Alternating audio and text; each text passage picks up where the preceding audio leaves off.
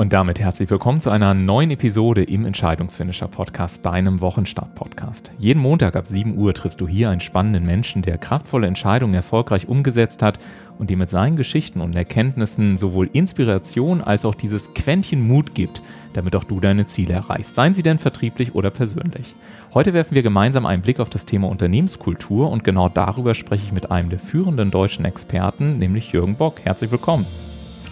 Schön, dass du da bist. Sehr gerne. Und damit ihr wisst, wer Jürgen überhaupt ist, kommt hier erst einmal die offizielle Vorstellung. Jürgen Bock war neben seiner Tätigkeit als Rechtsanwalt fast neun Jahre in der Konzernrechtsabteilung der Otto Group tätig, zuletzt als Leiter des juristischen Referats und danach wechselte er in den Personalbereich und war für 13 Jahre der Leiter der Personalentwicklung. Und in dieser Zeit gründete er die Otto Group Academy, die Corporate University des Konzerns. Insgesamt zwölf Jahre lang verantwortete er zudem die Bereiche Unternehmenskultur und Corporate Values für Otto und die Otto Group. Und aufgrund seiner umfangreichen Erfahrung, vor allen Dingen in der praktischen Umsetzung, worauf wir uns auch heute fokussieren werden, ähm, ist er seit Jahren auch als gefragter Keynote-Speaker und Berater tätig, egal ob Mercedes-Benz, Bayersdorf, Bertelsmann, Lufthansa oder auch Firmen wie Google oder Adobe. Er ist überall ein geschätzter und auch gern gesehener Gast, der sich vor allen Dingen gerne mit den Menschen verbindet. Für seine Arbeit wurde er mit diversen Preisen ausgezeichnet, unter anderem mit dem Internationalen Deutschen Trainingspreis, Weiterbildungsaward des Zentrums für Unternehmensführung Zürich und auch dem Human Resource Excellence Award. Also man könnte noch eine ganze Menge erzählen, lieber Jürgen, alleine von der Vorstellung. Und ich freue mich sehr auf diesen Talk. Sag mal, vom Rechtsanwalt in die Personalentwicklung. Äh, erzähl mal von diesem Tag, als du gesagt hast, ich höre auf mit dem einen und fange an mit dem anderen oder das eine darf in, den, in das andere übergehen. Wie kam es denn dazu? Da lag ich wahrscheinlich auf der Intensivstation und das äh, im wahrsten Sinne des Wortes. Okay. Es war so, dass ich ähm, Herzrhythmusstörungen bekam. Okay. Und das ist ein ganz gutes Krankheitsbild für die Situation, in der ich mich befand. Ja. Ich habe gemerkt, dass ich mit dem, was ich dort in der Rechtsabteilung tat, ich war, glaube ich, kein schlechter Jurist, ja. nicht dem entsprach, was eigentlich mein Innerstes wollte. Okay. Und äh, infolgedessen kam es nachher zu diesem Krankheitssymbol. Ähm, hinzu kommt äh, die Tatsache, dass mein zuständiger Vorstand ein Choleriker vor dem Herrn war mhm. und ich von daher extrem unter Druck immer stand. Mhm. Aber ich kann auch viel aushalten. Mhm. Und ich habe es halt neun Jahre ausgehalten, was schon eine ziemlich lange Zeit war. Aber ja. irgendwann war dann mal der Punkt gekommen, ja. wo ich eine Änderung herbeiführen musste. Und manchmal gibt es dann so eine Situation, wo der Geist zum Körper sagt, sag du es ihm, auf mich hört er nicht. Mhm. Und das war dann bei mir der Fall. Und insofern war klar, dass ich was ändern musste. Und du hast ja ähm, gerade im Bereich Unternehmenskultur, worüber wir heute intensiv sprechen, wirklich auch im Laufe der Jahre da eine ganze Menge Projekte ähm, ja, abgewickelt, ähm, Projekterfahrung gesammelt. Was war denn so ein Projekt, was dich als Mensch auch besonders berührt hat und warum? Ich fange mal mit dem ersten an, mhm. wie ich überhaupt auf Unternehmenskultur gekommen bin Gerne. und auf die Wirkung von, ich würde mal sagen, gut gemachten Veranstaltungen. Mhm. Die können durchaus Unternehmenskultur beeinflussen. Mhm. Und ich muss weit zurückgehen, das war das Jahr 1993. Ich war gerade kurz vorher Leiter der Personalentwicklung geworden und es hatten 30, 32 Direktoren der Otto Group die Absicht, drei Tage zu verbringen, zum ersten Mal, um miteinander Themen zu diskutieren. Mhm. Und sie fragten mich, ob sie auch etwas für sich tun lassen könnten. Da habe ich gesagt, gut, man kann jetzt einen Betriebswirtschaftsprofessor engagieren, aber wo wir doch gerade als Konzern nach China aufgebrochen sind, würde ich vorschlagen, wir holen uns mal einen Chine chinesischen Philosophen, mhm. um von dem zu erfahren, wie er dann unsere Probleme lösen würde mhm. oder angehen würde. Und dann haben sie gesagt, oh ja, das hört sich gut an. Und dann habe ich äh, Kontakt aufgenommen zu Zhong Liang Alhuang, mhm. äh, ein chinesischer Tai Chi-Meister, also wenn nicht sogar einer der größten auf der Welt. Mhm der in den USA auch mit äh, Nelson Mandela und dem Dalai Lama gearbeitet hatte und mit vielen Hollywood-Größen. Mhm. Und zudem hatte ich über Umwege Kontakt und ich habe ihn gefragt und er ist gekommen.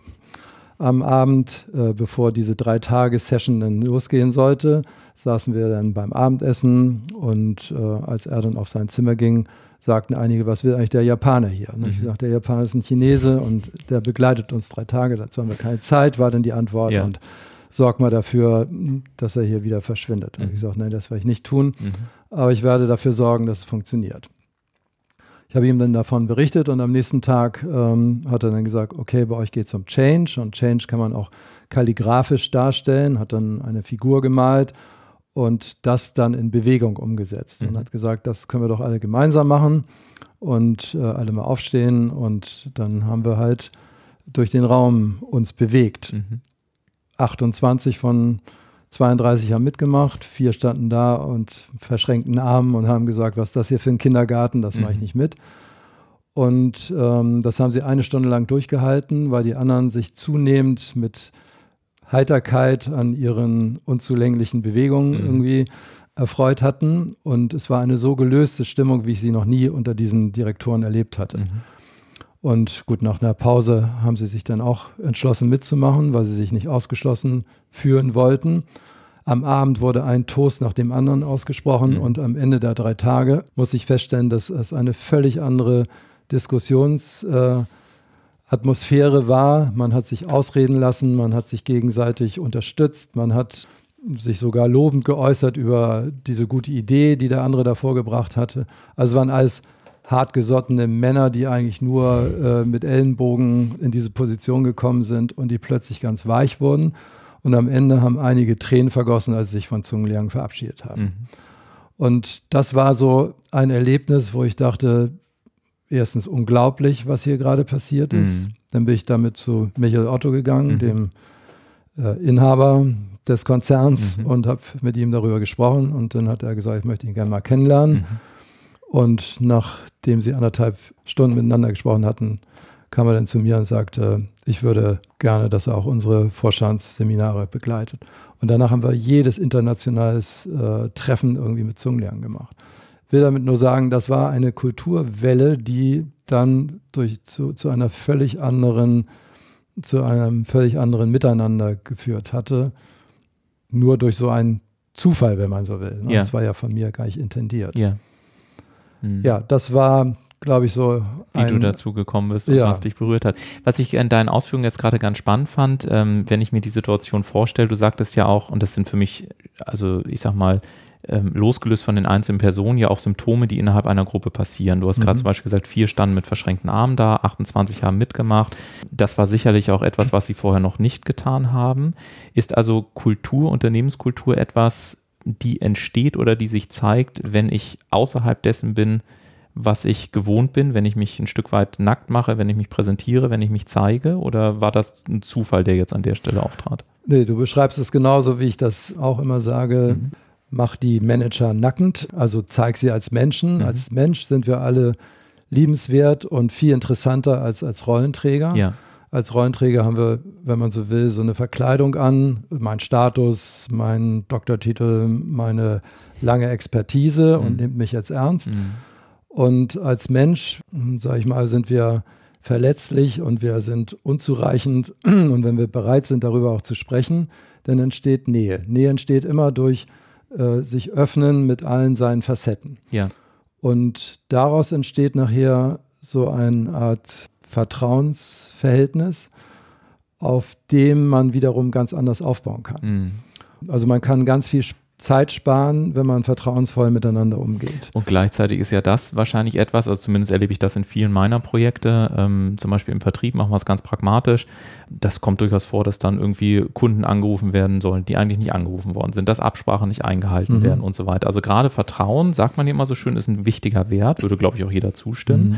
Auf der anderen Seite ist es ja einfach in der Praxis so, dass wir ganz oft Vertrauens ich sag mal, Enttäuschungen erleben. Von mhm. Brüchen will ich nicht gleich sprechen, aber zumindest Enttäuschungen.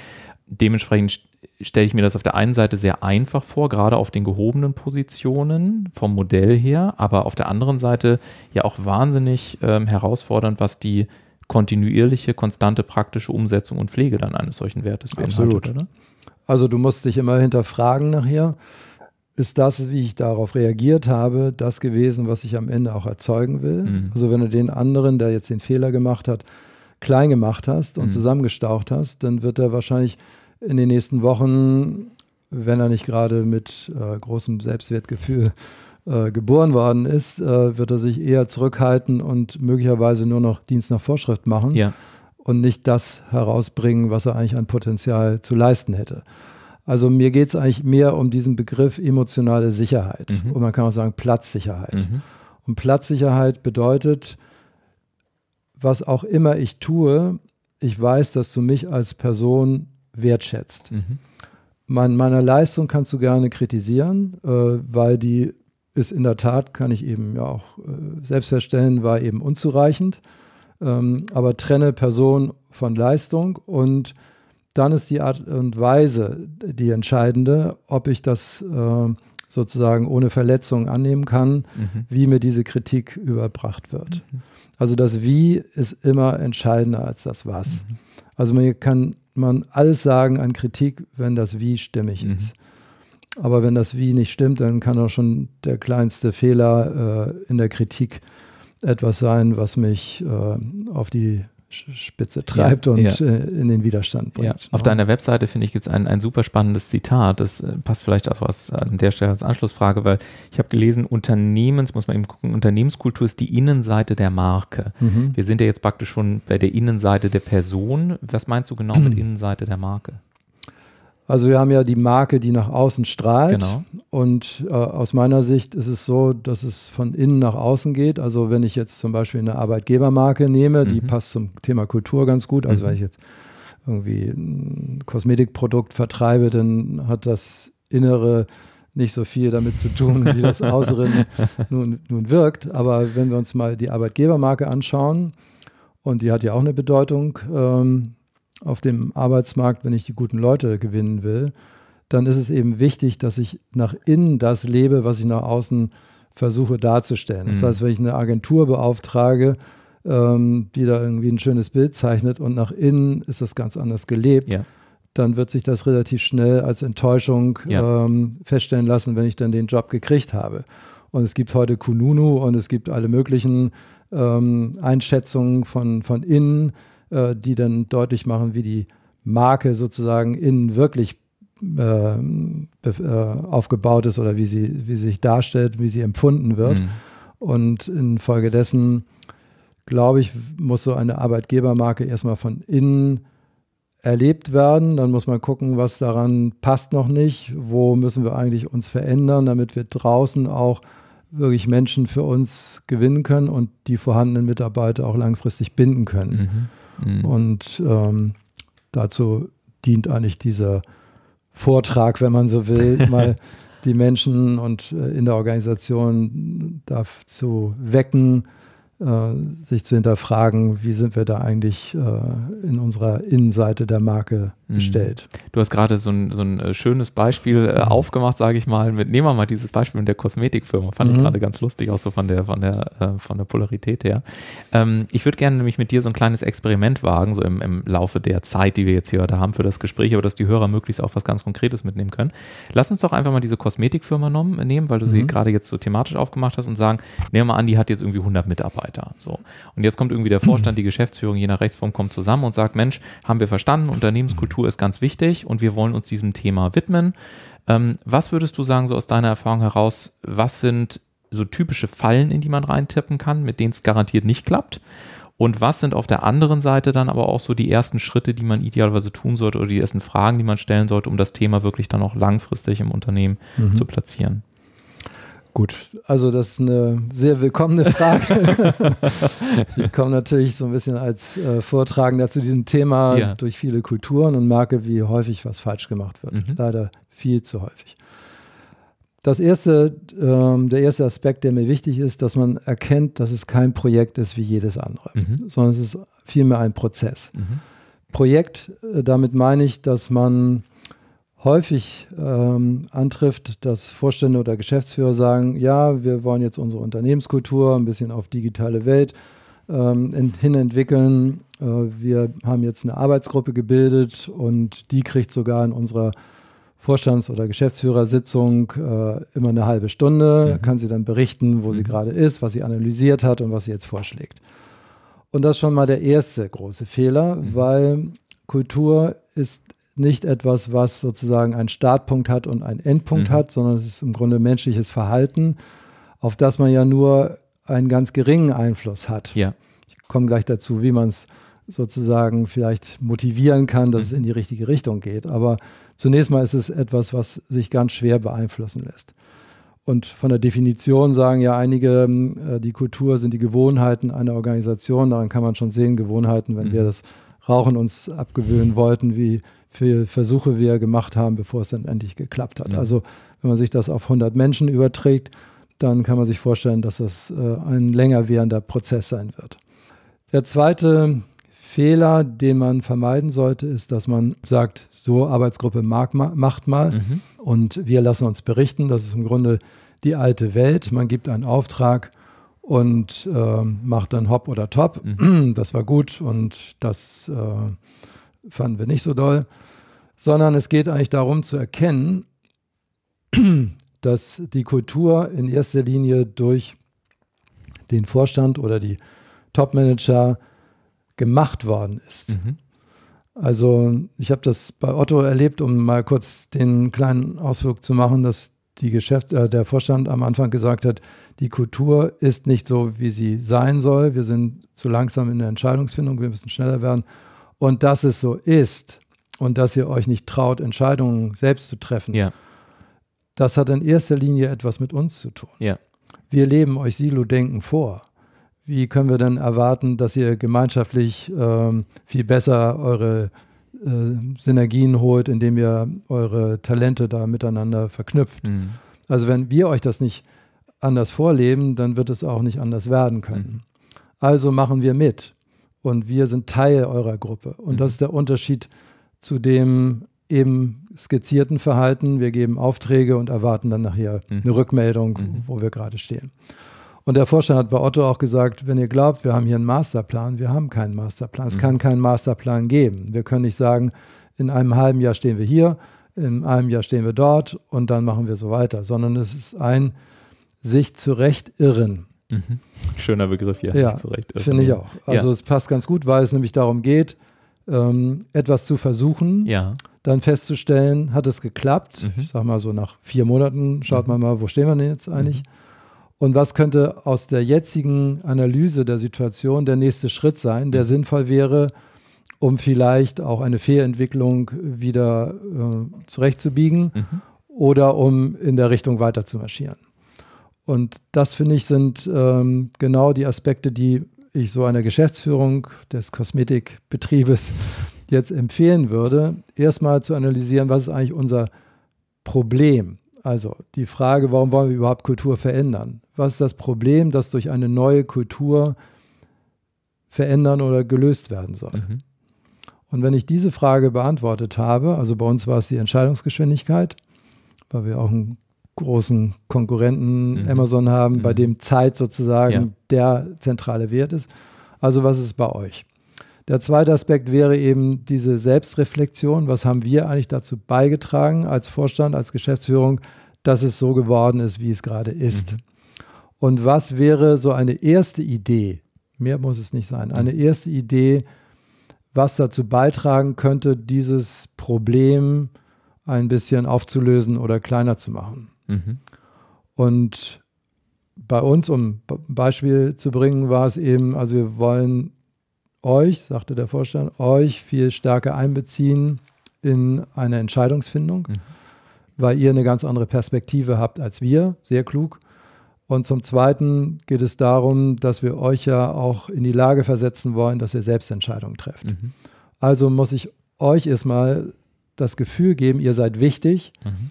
Also das haben sie so nicht gesagt, aber das konnte man spüren, dass ja. es dahinter steht. Ne? Aber ich meine nur, das steckt dahinter. Ja. Wir wollen euch das Gefühl geben, ihr seid wichtig und äh, wir nehmen euch ernst. Wir wollen euch auf Augenhöhe begegnen. Mhm. Und das sind äh, so nur kleine äh, Bilder, wenn man so will. Es gab jetzt nichts Ausgearbeitetes als Papier. Mhm und der nächste Punkt war, wir fangen heute damit an. Mhm. Wir bilden Arbeitsgruppen und ihr könnt euch melden, wenn ihr Lust habt, daran mhm. mitzuwirken. Und wir als Vorstände sind in allen Arbeitsgruppen vertreten. Und wir entscheiden am Ende gemeinsam, was wir mit den erarbeiteten Ergebnissen machen. Mhm.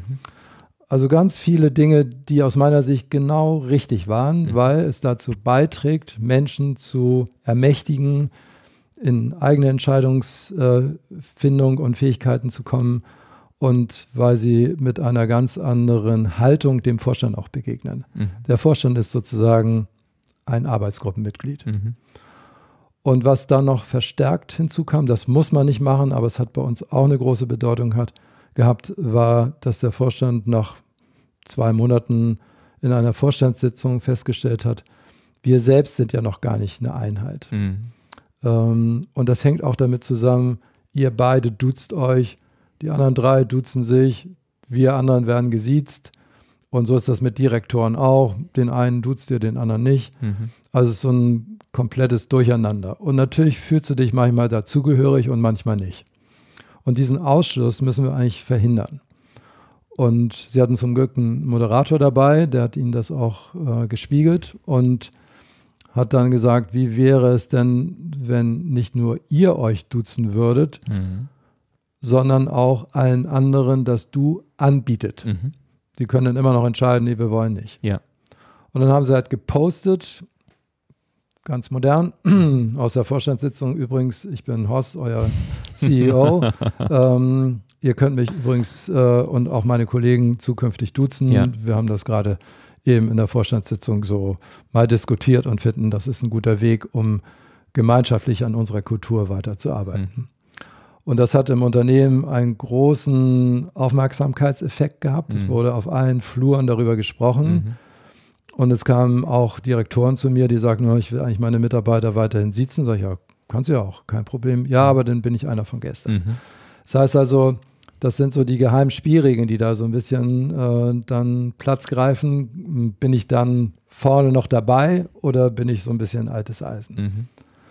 Naja, jedenfalls ähm, war das etwas, was natürlich auch zu dieser Augenhöhe stark beigetragen hat. Also ich hatte zu dem Zeitpunkt einen Mitarbeiter, hm, der, ähm, sag ich mal, für Veranstaltungen zuständig war, auch mit häufig mit Vorständen es zu tun hatte. Und dann hat er eben auch äh, danach gesagt, hey, was ich, Alexander, so wie du das vorgestellt hast äh, als Vorstand, geht das nicht. Also ich würde mal sagen, so und so muss das laufen. Ja. Ne?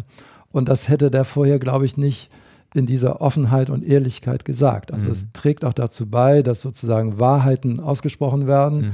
dass man sich traut, ähm, Dinge zu benennen, die man für äh, in die falsche Richtung laufend äh, an, äh, ansieht. Und so ist es mir auch gegangen. Also ich habe dem Vorstand äh, von der größeren Runde auch gesagt, äh, was ich im Moment von einer Sache halte. Mhm. Und es hat mir nicht den Kopf gekostet. Mhm. Also ich will damit nur sagen, das war ein Gefühl. Mhm. Kultur ist reine Emotionalität. Mhm. Es hat nichts mit irgendwelchen Werten zu tun, die man sich an die Wand schreibt, äh, die nachher kaum einer erinnert ja, oder ja. wo man in sein Notizbuch gucken muss, wie die noch waren, ich habe die ganzen Fehler in der Vergangenheit alle gemacht, dass wir manchmal Werte hatten und dann habe ich mit großem Tara die in die Organisation hinein transportiert. Mhm. Aus heutiger Sicht war, war die Veranstaltungen waren gut, aber mhm. der, die Wirkung war nicht die, die es hätte haben können. Also es geht darum, dass ich das fühle. Ja. Fühle ich jetzt das Vertrauen, mich offen äußern zu dürfen zu wollen. Es ist so spannend, wenn ich dir zuhöre. Ich weiß gar nicht, wo ich mit meinen ganzen Notizen hin soll, weil ich so viele Folgefragen habe, dass ich auch jegliche ich Form des Interview-Leitfaden schon habe. Aber ich will mal bei dem, bei dem Wort fühlen anfangen, weil ich mir, ich bin ja wieder sehr pragmatisch unterwegs. Du hast vorhin mhm. gesagt, zum Beispiel mit den Direktoren warst du unterwegs und dann habt ihr ähm, diesen, diesen Großmeister letztendlich, äh, den Chinesen dabei gehabt, was dich auch sehr berührt hatte. Jetzt stelle ich mir so die Frage vor, also und du hast gerade gesagt, man muss es fühlen. Mhm. So. Nun ist es ja so, dass ich rein pragmatisch auch schon auf verschiedenen Hierarchieebenen unterschiedliche Möglichkeiten habe. Im Vorstand und Direktor habe ich andere Budgets, ich habe andere Freigaben, ich habe andere Möglichkeiten und so weiter und so weiter, als ich das jetzt im Prinzip mit dem, ne, nie gegen den Menschen, aber rein hierarchisch gesehen, so mit den, mit den einfachen Sachbearbeitern zum Beispiel habe. Was ist denn dann so eine, so eine Idee, wie kann ich denn da sowas durchformatieren? Weil ähm, am Ende, also so, dass ich halt vermeide, dass da nicht nur drüber gesprochen wird, sondern dass halt jeder auch in so einen Gefühlsprozess mit, mit integriert wird. Gut, auf der einen Seite muss man eben sehen, dass der Vorstand setzt nur den Rahmen. Ja. Und dann ist ja jede Führungskraft in der Lage, eine eigene Kultur in ihrem Zuständigkeitsbereich zu formulieren mhm. und vorzuleben. Mhm. Das tut sie auch schon äh, von Natur aus, mhm. weil sie im Grunde als Mensch ganzheitlich immer da ist und immer beobachtet wird und kann sich ja nicht ständig irgendwie hinterfragen, wie war das jetzt gerade mal. Ja. Sondern sie agiert so, wie sie gerade drauf ist. Ja. Und äh, durch Führungsfeedback kann man ja dann auch mal zurückmelden, wie das mhm. zum Teil wirkt. Aber eigentlich ist es so, es gibt gar nicht so sehr die Unternehmenskultur, sondern es gibt im Grunde eine Vielzahl von Subkulturen. Mhm. Also wenn ich jetzt sage, Otto hat irgendwie 500 Führungskräfte, dann kann man sagen, es sind 500 Subkulturen. Mhm. Und die haben eine gewisse Verwandtschaft und eine gewisse Ähnlichkeit, aber es können auch Extreme da sein. Mhm. Und infolgedessen, wenn jemand zu mir kam, das gab es manchmal, dass jemand sagte, also das hätte ich von Otto nicht erwartet, ähm, dass man sowas jetzt zu mir sagt. Mhm. Und dann habe ich immer gesagt, es hat mit Otto nichts zu tun. Otto mhm. ist insofern eine Fiktion, sondern es geht eigentlich darum zu sehen, ist das ein Führungsverhalten deiner Führungskraft, was mit dem Führungsverhalten, was du eigentlich bei Otto bisher kennengelernt hast, noch im Einklang steht. Mhm. Also du regst dich gerade darüber auf, wie deine Führungskraft sich äh, dort dir gegenüber echauffiert hat mhm. und findest das nicht passend mit der Kultur von Otto. Mhm. Es geht aber nicht darum, die gesamte Organisation deswegen in Frage zu stellen. Mhm. Aber das machen wir, mhm. weil wir sozusagen die direkte Führungskraft immer mit dem Gesamten ja, identifizieren. Und ich kann dazu noch ein Beispiel geben, eine Geschichte, die habe ich 2005 mal erlebt. Da habe ich eine Mitarbeiterumfrage gemacht mit 5000 Mitarbeitern mhm. und unter anderem wurde auch das, die Qualität von Führung hinterfragt. Und dann habe ich später festgestellt, dass es einen Zusammenhang gibt zwischen der Einschätzung des, der, der Qualität des Mittagessens mhm. und dem Führungsverhalten. Also diejenigen, die ihre Führungskraft sehr positiv beurteilt haben, ja. die haben die Qualität des Mittagessens um 25 Prozentpunkte besser eingeschätzt als der Durchschnitt. Ja. Und den gleichen Effekt konnte man im Negativen auch feststellen. Mhm. Also wenn ich schlecht geführt wurde, dann fand ich das Mittagessen auch verkorkst. Mhm. Und ich kann das gut nachvollziehen, weil in dem Moment, wo ich einbezogen werde in wichtige Projekte, das Gefühl habe, meine Chefin oder mein Chef äh, mögen mich, geben mir Sicherheit und ja. ich ähm, bin da irgendwie wohl gesehen und wertgeschätzt, dann gehe ich fröhlich pfeifend äh, durch die Gänge mhm. und merke nicht, dass da ein Flecken auf dem Teppich mhm. ist genau. und ich merke auch nicht, dass das Essen versalzen ist. Ja. Wenn ich aber schlecht geführt werde, dann habe ich das Gefühl, das ist ein Saftladen hier mhm. und ich suche nach weiteren Belegen, mhm. warum meine Einschätzung stimmt. Mhm. Also treffe ich in der Küche dann auf ein Mittagessen, mhm. was auch nicht äh, den Preis wert ist. So. Und insofern kann man sagen, die Kraft und die Wirkung einer Führungskraft und ihre Art zu führen ist so groß, dass sie auf Dinge Einfluss hat, die mit der Führung eigentlich gar nichts zu tun haben. Also ja. auch Kommunikationsmedien wurden ganz anders eingeschätzt, wenn ich gut geführt wurde. Mhm. Ja, also es heißt ja nicht umsonst Führungskraft, ne? Ja, also dass ich mir auch genau. dieser, dieser, dieser Kraft dann tatsächlich bewusst bin. Und ich frage mich gerade, wenn ich, ähm, also wenn, wenn man so reingeht in ein Unternehmen, so wie du es ja auch machst, als, als, äh, auch als Berater und Experte für das Thema, ähm, dann wirst du ja wahrscheinlich auch Menschen da sitzen haben, die sagen, Herr Bock oder Jürgen, je nachdem, mhm. wie ihr das dann äh, vereinbart, ähm, das ist ja alles ganz schön und gut, aber äh, wir müssen da ja trotzdem irgendwie auch ein Preisschild dran kriegen. Also wir müssen das irgendwie budgetieren, äh, wir müssen das irgendwie messen, wir müssen das irgendwie nachweisen, dass es irgendwie einen ein, Unterschied bewirkt hat. Und ich sehe dich schon schütteln und man hört dich lachen, ähm, weil wenn ich mir vorstelle zu sagen, ja, aber es ist ein Prozess und man muss ja ganz viel äh, sich zurecht irren, dann beißen sich ja irgendwie so diese, mhm. diese Welten. Wie, wie macht man das denn dann ganz konkret in der Praxis? Also in der Tat gibt es Organisationen, die geben halt Geld dafür aus, erstmal die Organisationskultur zu erheben und mhm. zu messen. Mhm. Ähm, ich hatte neulich ein Beispiel, das dauerte anderthalb Jahre, bis dann schon Ui. so eine wissenschaftliche Unterlage davor lag. Ja. Ne?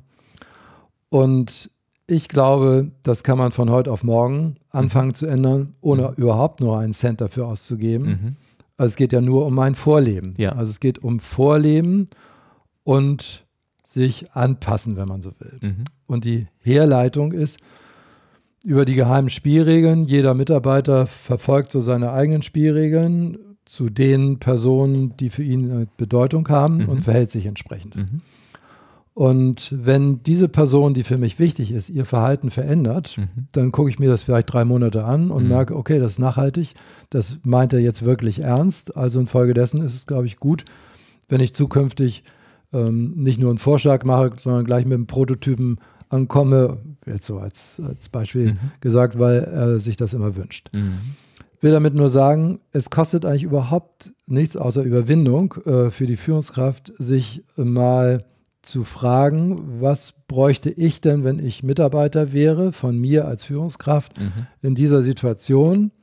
Und es ist meistens so etwas wie diese soziale Sicherheit ähm, oder eine Unterstützung, dass der Mensch weiß, der Typ mag mich. Mhm. Also ich hatte das zwei Extreme. Das eine war der erste Vorstand, über den ich sprach, mhm. der mir das Gefühl permanenter Unsicherheit gegeben mhm. hat, weil ich nie wusste, ob er sich gerade über mich aufregt oder ob er sich mhm. gerade über seine Frau aufgeregt hat mhm. und das noch so überschwang. Und dann hatte ich einen Vorstand, der sagte zu mir, Jürgen, du bist mein Personalentwickler, mach, was du für richtig hältst mhm. für diese Unternehmung. Äh, ich glaube an dich, du bist für mich sozusagen mh, hm, der Beste. Mhm. Äh, und dann, wenn irgendwas schief geht, ich stehe hinter dir. Mhm. So, und dann bin ich zu meinen Leuten gegangen und habe gesagt, wir haben gerade einen Sechser im Lotto. Und dann haben wir in fünf Jahren, die ja für uns zuständig waren, haben wir acht Preise gewonnen. Will damit nur sagen, also unsere ganze Kreativität kam raus, ja. weil es, wenn man so will, keine Grenzen gab. Ja. Wir haben ja auch keinen Quatsch gemacht, ja. sondern es war etwas, was für, für die Organisation wertvoll war. Mhm. Und äh, insofern glaube ich, dass wir häufig eben auch diese Potenziale von Menschen beschneiden, indem wir ihnen einfach entweder viel zu viel vorgeben, also wir können natürlich als Führungskraft unsere Vorstellungen äußern. Das sollten wir auch. Vielleicht war das schon fast zu weit gehen, was ich da erfahren habe, es war eben großes Vertrauen. Wir kannten uns auch. Mhm. Ähm, aber ansonsten sollte man schon darauf achten, dass diese Potenziale und Talente von Menschen auch äh, zum Vorschein kommen können. Ja, ja. Und dann ist der Organisation viel mehr geholfen, als wenn ich sie von vornherein beschneide. Mhm. Du hast gerade gesagt, ähm, oder ich formuliere es mal als Frage, ähm, du hattest vorhin so ganz viele Beispiele genannt, zum Beispiel sich auf Augenhöhe begeben mhm. äh, und so weiter. Ich habe mich gefragt, wenn ich jetzt, ich komme noch zurück zu diesem Kosmetikfirma, mhm. zu unserem fiktiven Fall hier, wenn ich da jetzt in der Geschäftsleitung sitze, dann fragt sich ja womöglich jemand, na ja, aber ähm, wir könnten jetzt ja ganz viele Dinge machen. Ähm, aber woher wissen wir denn jetzt, wo der größte Hebel ist? Also nur weil die dich da jetzt in einem anderen Unternehmen geduzt haben, heißt es ja noch lange nicht, dass ja. es bei uns äh, das äh, ja. Richtige ist oder nur weil und so weiter. Und ich könnte mhm. mir vorstellen, dass das ja basierend auf dem, wie Management ja klassisch aufgebaut ist vom Denken her, ist es ja nicht unbedingt darauf aufgebaut zu sagen, probier einfach aus, ähm, springen wir in die Unsicherheit rein, verbrennen im Zweifel eine Viertelmille, wen interessiert, machen wir es in der nächsten Woche wieder anders. Mhm. Ähm, und das erlebe ich halt ganz häufig gerade bei den Mittelständlerinnen, die, die so ein bisschen kleiner sind in Anführungszeichen, dass die an der Stelle Mumm haben, dass es sie am Ende dann womöglich doch äh, den Job kosten könnte oder, oder die Reputation oder mhm. auch den Status beispielsweise, den sie sich in, in anderen äh, Prozessen oder Projekten auch aufgebaut haben. Wie, mhm. wie würdest du mit so einem möglich auch inneren Widerstand äh, an der Stelle umgehen? Gut, also es geht natürlich erstmal darum, nochmal zu definieren, was ist eigentlich unser Thema, was wir verändern mhm. wollen. Und dann kann man sich ja durchaus einen Berater holen, mhm. ähm, mit dem man das mal diskutiert mhm. und fragt, wenn wir dieses Thema, und es, es, muss ja irgendwie ein Verhaltensthema sein, ja. wenn man das hier ändern möchte, also mehr Mut oder mehr Kreativität, dann muss man sich fragen, woher kommt denn eigentlich der Mut, kreative Prozesse in Gang zu bringen. Ja, das muss irgendwie auch was damit zu tun haben, wie bei uns auf Fehler reagiert wird. Das muss damit zu tun haben, wie Scheitern äh, dann äh, sozusagen, welche Folgen das haben könnte. Und so würde man vielleicht äh, rundherum um dieses Thema dann sich vielleicht auf zwei, drei Sachen konzentrieren und sagen, das probieren wir jetzt mal aus. Mhm. Also wir geben mal den Leuten, äh, was ich, einen Tag oder einen Tag im Monat ähm, mal Zeit, um sich Gedanken darüber zu machen und welche Vorschläge sie hätten für was ich, neue Produktentwicklung oder was mhm. auch immer sein mag. Mhm. Und dann machen wir daraus mal so einen Tag der Ideen oder und lassen die mal äh, das vorstellen. Und dann ist die Frage, wie reagieren wir darauf? Mhm. Also wird das von uns, das, das muss man vorher sich genau überlegen. Ja. Weil jede Reaktion, die sozusagen jemand, der sich viel Gedanken um eine Idee gemacht hat, killt ja. und äh, ins Abseits stellt, was war das denn für ein Quatsch? Ja das macht im Grunde von vornherein dieses kleine Pflänzchen zunichte. Ja. Also insofern muss man sorgsam da seine kleinen ähm, Impulse setzen, die die Menschen ermutigen. Das meinen die erstens ernst und mhm. zum Zweiten äh, verliert man hier nicht das Ansehen, wenn man eine Idee vorgebracht hat, mhm. die jetzt vielleicht gerade nicht umsetzbar mhm. erscheint. Ja. Also in, insofern immer wieder gucken, wie ist mein Verhalten, wie ist meine Wirkung. Die Wirkung ist wichtiger als meine Absicht. Das ist eine ganz entscheidende Erkenntnis. Mhm. Also ich kann eine tolle Absicht haben. Ja ich möchte die Leute irgendwie ermutigen, Ideen vorzubringen, aber welche Wirkung ich habe, mhm. die ist viel entscheidender mhm. als das, was ich mir da vorgenommen habe. Mhm. Wenn ich mir jetzt vorstelle, es hat ja auch ein Stück weit wohl möglich dann damit zu tun, dass ich meine Vorstellungen ein Stück weit aufgebe. Also oder meinen Status zum Beispiel auch mhm. aufgebe, wenn ich das so richtig verstanden habe. Also nehmen wir mal an, wir würden uns jetzt darauf einigen, einen bestimmten Schritt zu gehen. Dann nehmen wir mal beispielsweise, keine Ahnung, wir entscheiden jetzt, dass es keine Einzelbüros mehr gibt, wir machen jetzt Gemeinschaftsbüros. Mhm. So beispielsweise. Mhm. Dann frage ich mich aber auf der anderen Seite, ähm, wir wissen ja, dass beispielsweise ähm, jeder Mensch seine persönlichen individuellen Motivatoren hat. Und diese Motivatoren, kennst du natürlich aus deiner Arbeit, kann mit allen möglichen ähm, Tests, Kits, Diagnostika und so weiter, kannst du ja messen. Und jetzt frage ich mich, wenn ich da aber jemanden habe, der zum Beispiel ähm, im Bereich Status oder politischem Motivator super hoch ausgeprägt ist, also der das auch braucht tatsächlich für sich selbst, was mache ich denn damit mit, mit diesen Menschen? Weil ich kann ja schlecht auf der einen Seite sagen, wir wollen gerne eine Kultur schaffen, wo sich auch jeder zeigen kann, auf der anderen Seite dann aber von jemandem verlangen, dass er womöglich einen seiner wichtigsten innerlichen Motivatoren aufgibt. Und ich könnte mir vorstellen, sowas gibt es ja dann nicht nur auf Führungsebene, sowas gibt es ja auch auf, auf Mitarbeiterebene, in Kommunikation und so weiter und so weiter. Wie geht man mit so einem äh, Thema dann um, um am Ende letztendlich doch jeden, äh, jeden mitnehmen zu können? Mhm. Also die Frage ist äh, berechtigt, weil es in der Tat viele Führungskräfte betrifft, die deshalb Führungskraft geworden sind. Wie komme ich bloß auf diese Frage? Weil sie die Statussymbole schätzen. Ja. Also ähm, darunter zählt auch der Parkplatz ja, ne, genau, beispielsweise. Absolut. Es gibt ja so ein paar Klassiker dann ja. oder, oder äh, separates Restaurant mhm. und was mhm. es da nicht so alles gibt. Mhm. Was ich einfach, was ich auch immer wieder in, in, äh, in äh, Projekten erlebe, dass an der Stelle, wo es dann an die Motivatoren rangeht, selbst wenn die Leute dann sagen, okay, ich probiere es mal, man merkt so richtig, dass sie so aus dem Inneren heraus nicht so wirklich dabei mhm. sind und, mhm. und es sie wirklich äh, immens beschäftigt. Und das ist ja mehr als nur so ein Gefühl teilweise, sondern es ist ja wirklich auch etwas, was den Leuten dann an die Substanz geht. Daher kommt so die Frage auch. Ja. Also ich glaube, man kann äh, diesen Status ein bisschen dadurch äh, auffangen, wenn er denn in, in der Form verloren geht, dass man zukünftig, und das wäre der nächste Kulturwandel, das Thema Wertschöpfung äh, für die Organisation nach vorne stellt. Mhm. Also nicht so sehr, du bist jetzt Direktor und äh, musst an allen Meetings teilnehmen, mhm. sondern es nehmen nur noch diejenigen daran teil, die einen Beitrag leisten können, damit dieses wichtige Thema auch umgesetzt wird. Mhm. Also was ist mein Wertschöpfungsbeitrag in diesem Unternehmen? Und mhm. diejenigen, die das leisten, werden auch entsprechend gewürdigt und gefeiert. Also das kann ja auf irgendwelchen Versammlungen sein, dass Absolut. man diejenigen mal hm, kurz berichten lässt, ja. äh, wie ist dir das gelungen ja. mit deinen Leuten zusammen, ja. dass das äh, möglich wurde. Und äh, daraus entsteht auch eine neue Kultur, weil die Frage nämlich des Staates, das, das ja so ein bisschen althergebracht und äh, eigentlich auch äh, für die Zukunft ähm, nicht mehr produktiv. Also wenn ich jetzt nur danach gehe, dass ich ein Einzelbüro habe mhm. und, und irgendwie einen Titel tragen darf, ähm, das ist nicht das, was, glaube ich, uns zukünftig nach vorne bringt und was alle neuen Gesellschaften, die in der mhm. digitalen Welt gegründet worden mhm. sind, auch nicht haben. Mhm. Sondern da kann im Grunde bei Amazon, weiß ich das, kann jeder Mitarbeiter jede Hierarchieebene jederzeit anrufen, ja. Ja. um eine Frage sich beantworten zu lassen, damit man schnell weiterkommt. Ja. Und das ist die neue Welt. Mhm. Und wir können da nicht Rücksicht nehmen auf Titel und Status. Mhm. mhm. Also infolgedessen ist das etwas, was ähm, jetzt auch in der Otto-Welt äh, die Bereichsvorstände, das ist im Grunde die Geschäftsführung von Otto, wird zukünftig, soweit ich weiß, keine Einzelbüros mehr haben, sondern mhm. sitzen auch auf der Fläche. Mhm. Haben natürlich als alle Räume, wo sie sich zurückziehen können, ja, wenn, ja. wenn wichtige Gespräche zu führen sind. Ich will damit nur sagen, Status ist etwas, was man sozusagen auch ersetzen kann durch Wertschätzung. Mhm. Spannender Gedanke. Mhm.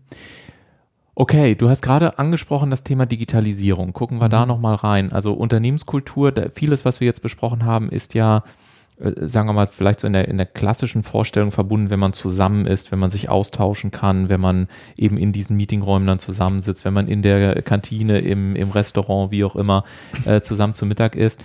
Jetzt haben wir ja insbesondere durch Corona 2020 eine, mhm. eine, super neue Situation und alles, was ich auch bei mir in den Aufträgen sehen kann, ist, das lässt sich auch nicht mehr zurückdrehen. Ich bin da an vielen Stellen auch sehr dankbar, weil gerade das Thema Digitalisierung nach vorne gekommen ist.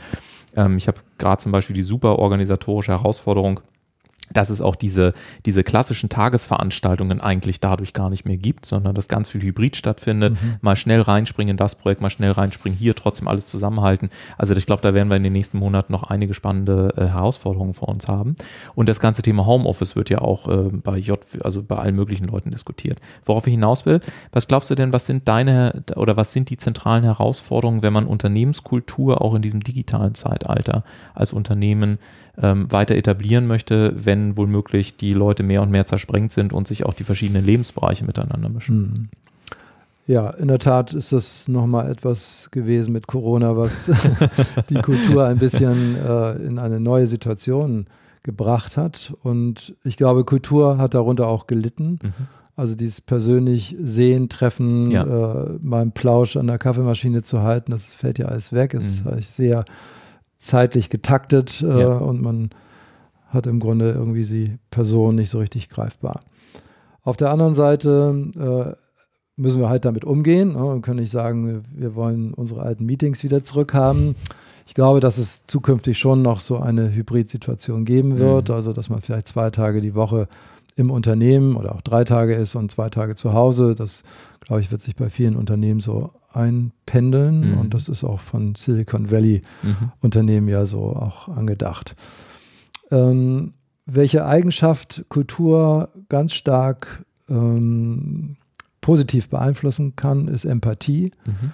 Das habe ich auch in diesen ersten Monaten erlebt. Also was passiert mit Menschen, die beispielsweise in der Kurzarbeit sind, äh, kümmert sich da um die jemand, fragt ja. mal nach, wie geht es dir eigentlich? Ja. Menschen, die Homeschooling machen oder irgendwie kleine Kinder da äh, noch zu betreuen haben. Wie geht es mhm. dir dabei? Mhm. Was kann ich tun, äh, um dich darin zu unterstützen?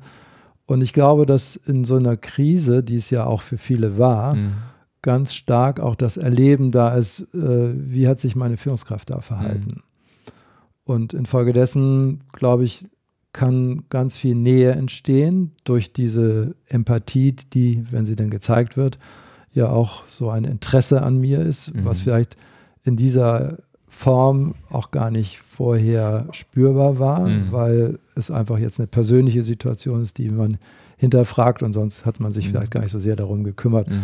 wie es jetzt deinen Kindern in der Schule gerade geht. Ne? Also insofern ist da so ein bisschen Chance auch drin, ja. eine Nähe aufzubauen und eine Nähe ist ja per se schon kulturförderlich ja. Äh, in der richtigen Richtung. Und dann geht es halt darum, wie man dann äh, das Zusammenspiel im Team äh, noch vielleicht stärker fördert. Da gibt es ja eben diese virtuellen Kaffee trinken oder mhm. virtuellen mhm. äh, Feierabendbier oder ja. was es auch immer ja. ist, wo man dann auch nur über persönliche Dinge spricht. Ja. Also es lässt sich einiges ersetzen. Mhm. Und ich glaube, es ist eine Frage von Gewöhnung. Mhm. Und ich merke, dass in dem Moment, wo jetzt zum Beispiel Mitarbeiter wieder zurückkommen dürfen ins Unternehmen, mhm dass gar nicht so viele davon Gebrauch machen. Also es wird erwartet, wenn jetzt 2000 zurückkommen dürfen, dass 500 kommen. okay. Ja. Und vielleicht ist es auch ein Prozess, der, der ja. erstmal anfangen muss und jetzt sind vielleicht noch Ängste da, dass man sich da anstecken könnte oder ich weiß ja. nicht. Ja, das wird sicherlich ein spannender Prozess werden. Ja, ja also das muss man alles, das wird glaube ich in, in, einigen Unternehmen auch durchaus getan, dass man überlegen muss, wie mache ich diesen Rückführungsprozess ja. und was trage ich dazu bei, dass ich da jetzt nicht so einen Totentanz habe, weil keiner da ist. Also es sind große Räumlichkeiten da, aber keiner kommt.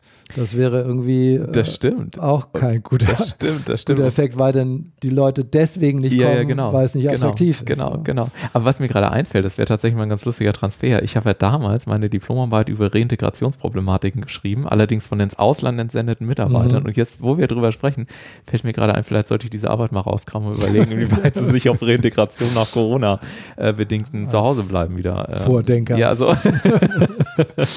ähm, ich habe mir jetzt äh, nochmal eben die Frage gestellt, wir sind ja äh, gerade in dieser Corona-Zeit, es ist ja wirklich so, äh, viele Unternehmen, die kämpfen ja wie, also mhm. wirklich der Wahnsinn. Ich habe neulich mit einer, äh, mit einer Inhaberin von, äh, von einem ehemaligen Hamburger Unternehmen gesprochen, die jetzt nach Schleswig-Holstein umgezogen sind, das ist eine Druckerei. Äh, eine ganz, ganz tolle Kultur, die ich da auch erlebt habe. Unglaubliche Fürsorge am Telefon, äh, ganz viel mitarbeiterbezogene Fragestellungen und so weiter. Und ein ganz großes Bemühen, auch dieses Thema Kultur auch am Leben zu halten. Also sie sagte dann zum Beispiel, Herr Zinne, ähm, ich spreche das mit meinen wichtigsten Mitarbeitern jetzt für diesen, für diesen Sachverhalt durch, ob wir uns sehen oder nicht, weil wir das hier im Team entscheiden. Also war wirklich bemerkenswert, ja, für eine, für eine Druckerei, wo, wo man vielleicht am Anfang auch erstmal andere äh, Bilder im Kopf hat, rein von der Führung her. Das heißt, ich nehme das jetzt nur mal als als ein Beispiel, weil diese, diese Dame, diese Geschäftsführerin, hat also der, der Unternehmenskultur auch in diesen Zeiten ja eine unmittelbare Bedeutung beigemessen und hat für sich anscheinend einen klaren Impact auch auf das Ergebnis ähm, äh, gesehen. Das muss ja aber vielleicht nicht immer so sein. Man hat ja mhm. vielleicht auch kritische Menschen, die sagen, Mensch, gerade wenn es wirtschaftlich schwieriger wird und so, zu sagen, Mensch, also sowas ist ja ganz nett, das ist so ein Soft-Faktor, ja, dann verstehen die Leute sich besser, aber am Ende geht es darum, Geld zu verdienen und so weiter. Gibt es irgendwie ähm, Untersuchungen, Erfahrungswerte, Werte, äh, wo man sagen kann, Mensch, Unternehmenskultur ist eben nicht nur irgendwie so ein Soft-Faktor, sondern es hat unmittelbaren, äh, unmittelbare Auswirkungen auf Effektivität, auf Effizienz, auf bestimmte Kennzahlen oder was auch immer. Stichwort Arbeitgebermarke war ja eins. Ich kann mir mhm. vorstellen, das ist eine große Auswirkung, was du sprachst von Kununu. Aber gibt es darüber hinaus ähm, äh, Erfahrungswerte, die du an der Stelle teilen kannst? Also ich kann nur sagen, das hatte ich vorhin schon mal angesprochen, dass so etwas wie Vertrauenskultur dazu beiträgt, dass Entscheidungen sehr viel schneller getroffen werden. Ja. Also wenn wir beide jetzt Kollegen wären ja. und es gibt eine Richtlinie, die das und das irgendwie ähm, vorgibt mhm. und wir beide sagen, du, ähm, wir wissen, dass wir, hm, sag ich mal, ein Ergebnis haben, was dem Unternehmen sehr weiterhelfen wird. Jetzt müssen wir nicht noch dieses Richtlinienstück da ausfüllen. wir machen das jetzt so, gucken uns in die Augen und, und dann läuft das so. Ja. Oder wenn du an einer Sitzung teilnimmst und Vertrauen zu mir äh, und ich Vertrauen zu dir hätte, dann würde ich sagen, du Ulf, geh auf die Sitzung, ich muss da nicht dabei sein, mhm. du kennst meine Aspekte, mhm. kannst du das für mich mitmachen, ich mache in der Zwischenzeit was anderes. Mhm. Also es können ganz viele Prozesse beschleunigt werden und ich weiß das aus Erfahrung, aus dem, was, was ich erlebt habe. 13 Direktoren von Otto habe ich mal auch zu so einer Einheit ähm, geformt, wenn man mhm. so will. Äh, auch ganz simpel. Und wir waren anderthalb Jahre einfach daran, äh, so ein, äh, daran interessiert, dass diese, diese Gemeinschaft äh, so mhm. erhalten bleibt, sind mhm. einmal im Monat zum Beachvolleyball gegangen und so weiter. Aber was viel wichtiger war, dass wir einander beteiligt haben an den einzelnen Projekten. An mhm. jedem Freitag hatte jeder Direktor, also ich war kein Direktor, ähm, die Aufgabe, sein äh, Projekt vorzustellen mhm. und die anderen wurden aktiv eingeladen, was vorher nie der Fall war, äh, ihren Senf dazu zu geben. Mhm. Und so wurde das Projekt immer besser und im Vorstand wurde das äh, verabschiedet äh, ohne große Diskussion, weil man gemerkt hat, da sind alle Perspektiven mhm. involviert. Und ähm, es gibt aus meiner Sicht keine wissenschaftliche Untersuchung dazu. Mhm. Wie gesagt, das ist eine ist ja alles so ein bisschen gefühlsbasiert. Äh, mhm. ähm, und ich glaube, es gibt auch straff durchorganisierte Veranstaltungen wie bei Apple, ähm, von denen ich weiß, dass sie eher eine Kontrollkultur haben, weil mhm. sie nicht wollen, dass technische Neuerungen mhm. vor dieser Entwicklerkonferenz an die Öffentlichkeit geraten. Mhm. Insofern schotten sie die Teams alle ab mhm. und es wird immer gefragt, wer darf eigentlich was wissen. Mhm. Das sind dann eben Besonderheiten aus einer bestimmten Branche heraus.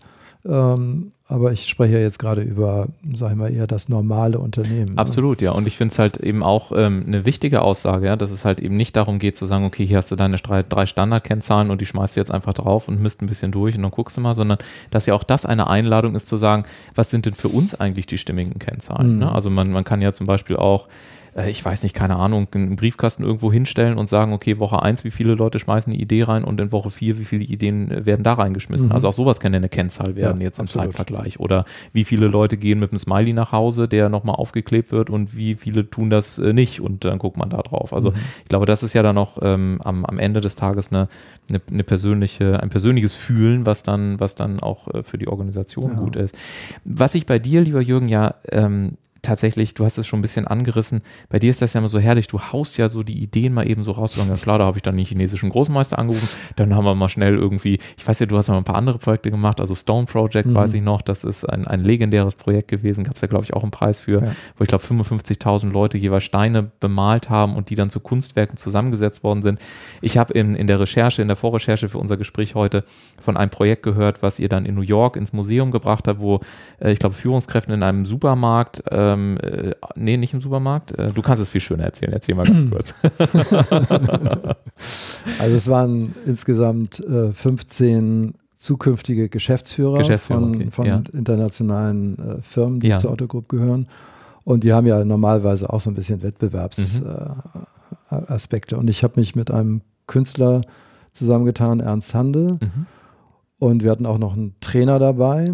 Eigentlich war der derjenige, den wir gebucht hatten und der brachte dann Ernst mit. Ja. Und wir haben dann gesagt, es gibt ähm, die letzte Woche der Expo ja. und in Hannover und da gab es eben ein Phänomen, das waren Menschenschlangen. Mhm. Und wir haben diese 15 Geschäftsführer verwandelt oder zukünftigen Geschäftsführer verwandelt in eine Gruppe von Künstlern, also mhm. internationalen Künstler, mhm. haben das bei der Expo auch so angemeldet. Also mhm. da kam die Otto Group nicht drin vor, sonst ja. hätten wir viel Geld zahlen müssen. und ähm, haben gesagt, eure Aufgabe ist es, der Menschenschlange die Haut abzuziehen ja. und daraus ein Kunstwerk zu machen, was in New York ausgestellt wird. Mhm. Das war die Aufgabenstellung für die Manager.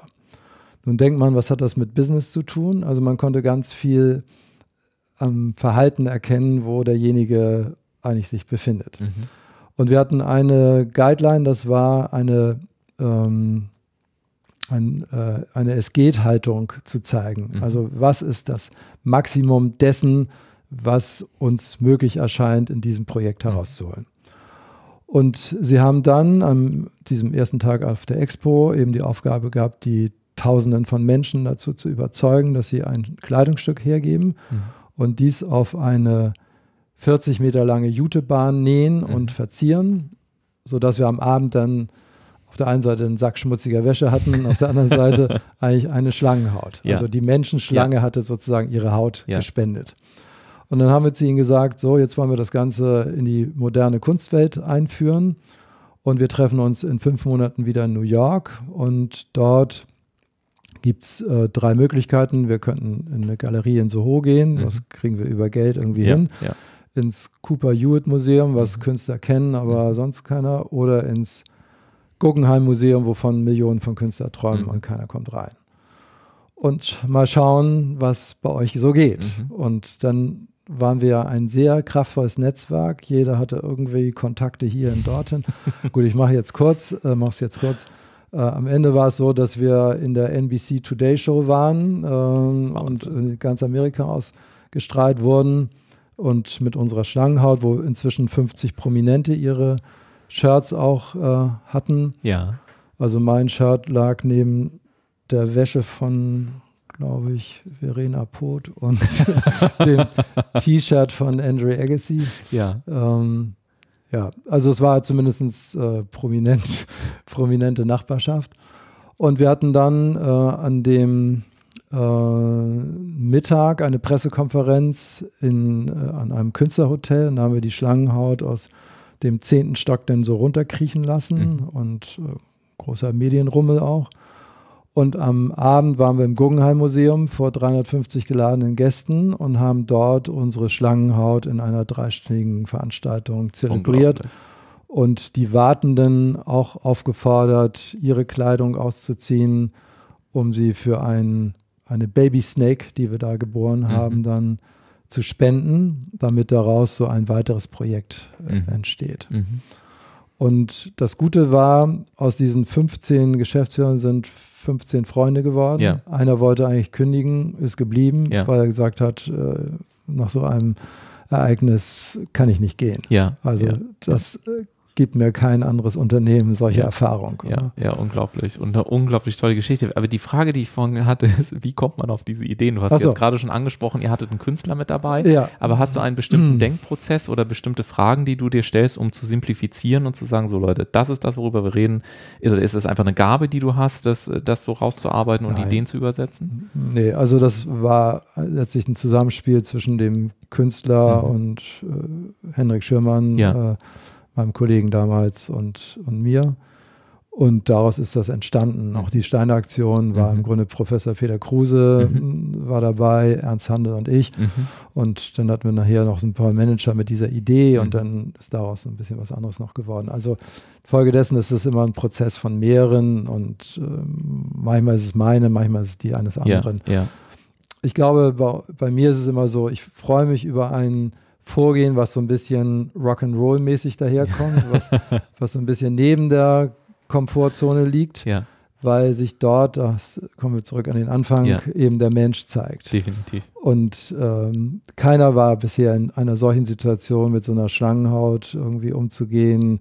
Und es haben sich plötzlich Talente gezeigt, die man vorher nicht sehen konnte. Mhm ob das jetzt eine besondere Hilfsbereitschaft ist oder ob das eben die Gabe ist, Menschen äh, zu inspirieren. Mhm. Also da, da, hat man ganz viel gelernt und es war für uns genial. Mhm. Besser, als wenn wir sie auf eine Business School geschickt ja. hätten. Das war die damalige Alternative. Ja, ja. Was ist so für dich die abschließend wichtigste Botschaft, die du noch äh, oder die du loswerden möchtest, wenn man über Unternehmenskultur nachdenkt oder wenn man sich damit auseinandersetzen möchte? Also für mich ist die wichtigste Botschaft zu differenzieren zwischen der äh, fachlichen oder sachlichen Ebene, mhm. äh, die wir alle gut beherrschen. Mhm. Das ist das Austauschen von Argumenten, Zahlen, Daten, Fakten und der unsichtbaren Ebene. Und Kultur spielt sich immer auf der unsichtbaren Ebene ab. Und da entwickelt sie sich.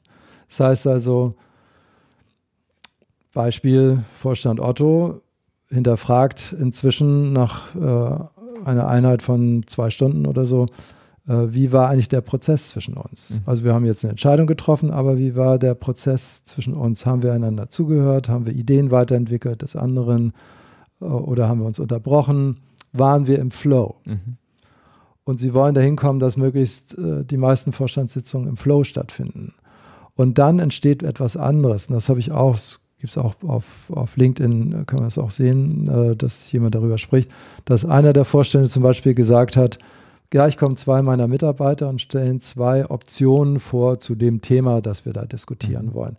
Ich bin aber ahnungslos, welche der beiden Alternativen ich nehmen soll. Mhm. Ich brauche eure Unterstützung, mhm. Vorstände. Das wäre früher nie vorgekommen. Der mhm. wäre geköpft worden. Mhm. Also, wie kommst du dazu? Äh, nicht selbst als der fachliche Experte dann dir eine Meinung bilden zu können und eine Entscheidung treffen zu können. Mhm. Aber das war sozusagen großes Kino, weil sie sich alle eingeladen fühlten, an diesem Thema mitzuwirken. Und es war, so wie ich es wahrgenommen habe, ein Höhepunkt in der Geschichte der Vorstandssitzungen, weil sie einfach gemeinschaftlich nachher hinter dieser Entscheidung standen, die sie da dann nach Diskussionen getroffen haben. Darum geht es ja, dass ich sozusagen mich traue, auch Ahnungslosigkeit zu offenbaren, ja. um daraus ein besseres Ergebnis zu schaffen. Ja. Und damit vermeidet man Fehler und man, man vermeidet lange Umsetzungsprozesse, weil alle beteiligt waren. Und ja.